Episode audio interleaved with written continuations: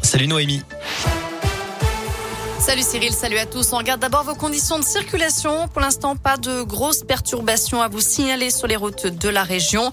Euh, si ce n'est qu'on a un accident en ce moment au niveau de la 43 à, à hauteur de Grenay en direction de l'Italie. Donc prudent, si vous arrivez dans le secteur, ça peut créer quelques bouchons.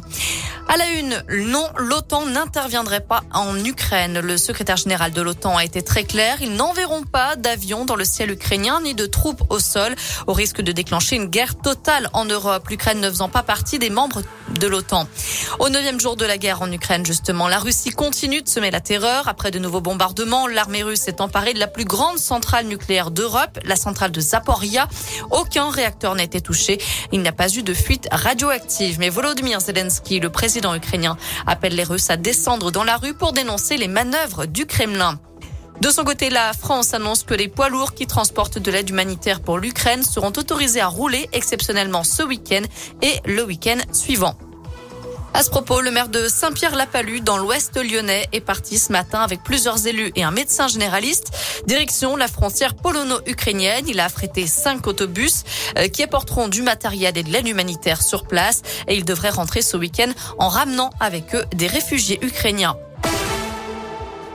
272 élèves testés positifs au Covid cette semaine dans l'Académie de Lyon. Seules trois classes ont été fermées dans le Rhône, aucune dans l'Ain ou dans la Loire. Cinq personnels enseignants ont été contaminés. Des chiffres en très forte baisse par rapport au dernier bilan avant les vacances scolaires. Une drôle de découverte des policiers clermontois lors d'un simple contrôle hier en procédant à la palpation d'un individu. L'un des fonctionnaires a découvert qu'il cachait sur lui un python, serpent considéré comme particulièrement dangereux.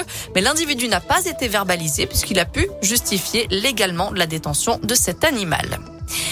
Dans l'actu dans la région, c'est aussi ce dramatique accident de bûcheronnage ce matin dans la Loire à Saint-Paul-du-Zor. Deux personnes coupaient un arbre lorsque celui-ci leur est tombé dessus. Un homme de 53 ans est décédé. Un autre, âgé de 47 ans, a été pris en charge par les pompiers et transporté à l'hôpital. Il serait légèrement blessé.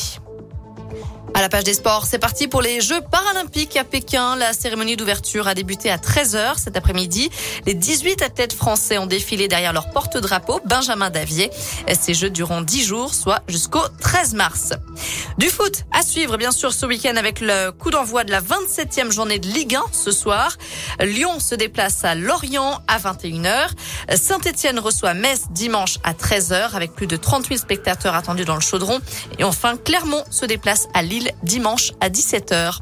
Voilà pour l'essentiel de l'actu. Côté météo, pas de changement. On garde du beau temps, du soleil, du ciel bleu. Ça va rester comme ça tout au long du week-end. Très bonne journée à tous.